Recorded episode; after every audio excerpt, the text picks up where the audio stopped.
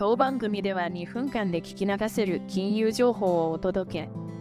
コンテンツ内容を直接質問してみたい方は、オンラインミーティングをご用意してありますので、概要欄よりご確認ください。欧州の天然ガス先物が8日に急進。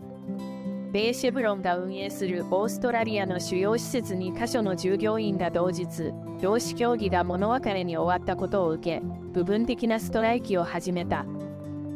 欧州天然ガス先物の指標、オランダ PTF 基金物は一時13%高となった。部分的なストはパース時間午後1時からゴーゴンウィートストーンの施設で開始。両施設は2022年に世界の液化天然ガス LNG 供給の約7%を占めた。労組オフショアアライアンスの組合員によれば14日からは2週間にわたり全面ストに突入する予定だ。部分ストには作業停止や残業禁止などが含まれる。オフショアアライアンスは8日、シェブロンの交渉姿勢を批判し、組合員はもうたくさんという思いだと Facebook に投稿した。